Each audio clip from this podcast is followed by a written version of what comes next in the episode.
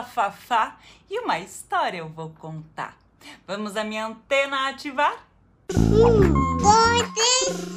Antena que pro céu aponta.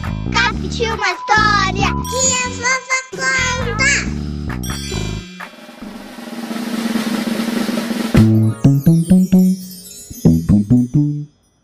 Há muito tempo atrás, em um império desse nosso planeta Terra, vivia numa aldeia uma família composta por um pai e sete filhos. Algumas pessoas diriam que os sete filhos eram esquisitos, por eles terem características muito peculiares. Inclusive, cada um recebeu o seu nome de acordo com essa característica. E assim eram chamados e reconhecidos por toda a população. O mais velho era chamado de gigante, porque ele era muito grande. Parece até uma muralha. O segundo era o vendaval. Quando ele falava, todo mundo tinha que se segurar para não sair voando. Ó! O terceiro era o homem de ferro. Não, não esse Homem de Ferro que vocês conhecem dos filmes. É um outro Homem de Ferro. O quarto era muito bom de brincar com fogo. Você consegue adivinhar o nome dele? Comenta aqui. Mas eu vou te dizer, era o xixi na cama. Hum. O quinto era o pernas longas. Não, não o coelho dos desenhos. Esse aqui, ó. O sexto chamava-se Pé Grande, era um pé grande. E o sétimo filho chamava-se Bocão. Essa aldeia onde eles moravam era muito pequena e ficava espremida entre o mar e a montanha. E era tão espremida, tão espremida, tão espremida, que chegou um momento em que não tinha mais espaço de terra para eles plantarem e poderem alimentar toda a gente que morava por ali. O pai, sabendo que as características dos seus filhos poderiam ajudar a mudar aquela realidade, reuniu a família e disse: Meus filhos, só vocês podem ajudar. Será que vocês podem afastar um pouquinho o mar para lá, a montanha para lá, e assim a gente vai ganhar mais espaço para plantar? Os filhos acataram o pedido do pai. E no final do dia, quando o pai voltava do roçado, se deparou com uma enorme porção de terra plana para poder plantar. Por favor, não me vai dizer que a Fafá tá dizendo que a terra é plana, porque não, a terra continua sendo redonda. Plana era a terra que eles conseguiram preparar para poder plantar. Combinado? Voltando à história. Ah, com aquela terra toda fértil e prontinha para o plantio, eles semearam diversos alimentos e viveram bons tempos de fartura. Mas o imperador, conhecido por seus desmandos e por ser muito ganancioso, ao saber que aquele pedaço de terra era tão promissor, promissor e que poderia render tanto dinheiro, começou a cobrar mais impostos deles. O pai ficou desesperado porque aquele tanto de imposto cobrado, ele ia ter que dar praticamente toda a produção de alimentos. E corria inclusive o risco de perder a terra pela qual eles sempre se dedicaram com tanto amor, tanto carinho e afinco. Os sete filhos, vendo a preocupação do pai, logo falaram: Não, isso não vai acontecer, pai. A gente vai até o palácio imperial e vai falar com o imperador para ele voltar à razão.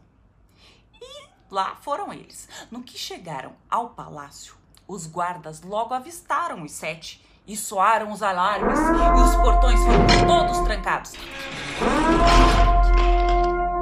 Os irmãos não desistiram. Abram o portão! Nós somos os sete irmãos e viemos falar com o imperador para que ele volte à razão. Falou o gigante. Como ousam querer chamar o imperador à razão? Voltem já para sua aldeia! Falou um dos guardas. O gigante ficou tão brabo ouvindo aquela resposta que bastou ele esticar o braço assim, ó, para que os portões e as torres que trancavam o palácio fossem todos ao chão. Assim, os sete irmãos seguiram caminho. Quando chegaram na porta do palácio, ela estava trancada, é claro. Foi a vez de Vendaval falar. Abram a porta! Ele tentou segurar um pouco, assim, o jeito de falar para não ventar muito, né? Ele tava lá em missão de paz. Nós somos os sete irmãos e viemos falar com o imperador para que ele volte à razão.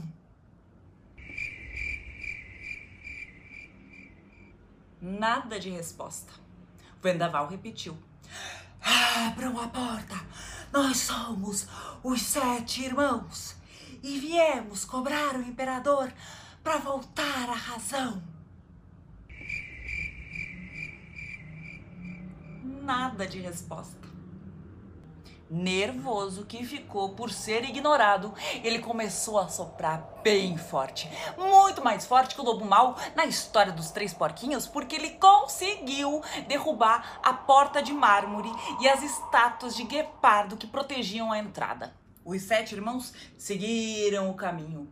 A corte ficou petrificada só olhando o movimento dos sete irmãos, assim, ó, tipo.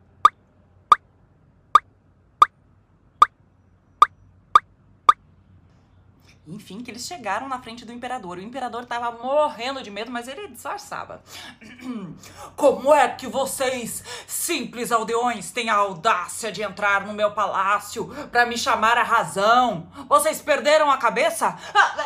Aliás, falando em perder a cabeça, tive uma ótima ideia, guardas! Cortem-lhes a cabeça fora!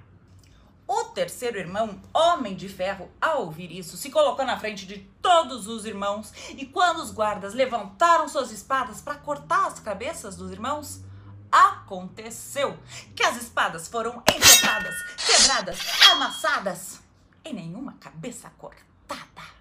O imperador não estava acreditando no que ele estava vendo, tipo assim, não boto fé. Então, ele ordenou que os sete irmãos fossem mortos pelo fogo. Mas ele mal terminou de falar e imensas bolas de fogo vieram na direção dos irmãos. E aí vocês lembram o nome do quarto irmão? Sim, xixi na cama, porque ele era muito bom do quê? De brincar com fogo e ele não se queimava com nada. Bom, então vocês podem imaginar que aquelas bolas chegando foram brincadeira para ele, né? Ele foi ali fazendo malabares e à medida que ele ia brincando com aquelas bolas de fogo, ele ia jogando cada uma ao mar. E as bolas iam fazendo tss, tss, tss. abismado. O rei, olhando para o mar, ordenou que o quê? Que os irmãos fossem mortos afogados. Nesse momento, Pernas Longas foi à frente, dando risada e dizendo: ah, mas nem se preocupe em nos jogar no mar. Eu vou na frente. Eu tava mesmo querendo tomar um banho. Então ele deu alguns passos e já estava num ponto assim mais fundo do mar, que para pernas longas era o suficiente apenas para lhe cobrir as canelas. E ele ficou tão animado que ele se agachou para pegar um pouco de água e nisso ele começou ah, a pescar uns peixes com a mão mesmo. E ele foi falando: Olha pessoal, que peixe bonito! Olha que coisa maravilhosa! Olha esse peixe! Olha! Pé grande interrompeu a folia dizendo: Meu irmão, não é hora de diversão, não vê ainda que não conseguimos trazer o imperador à razão.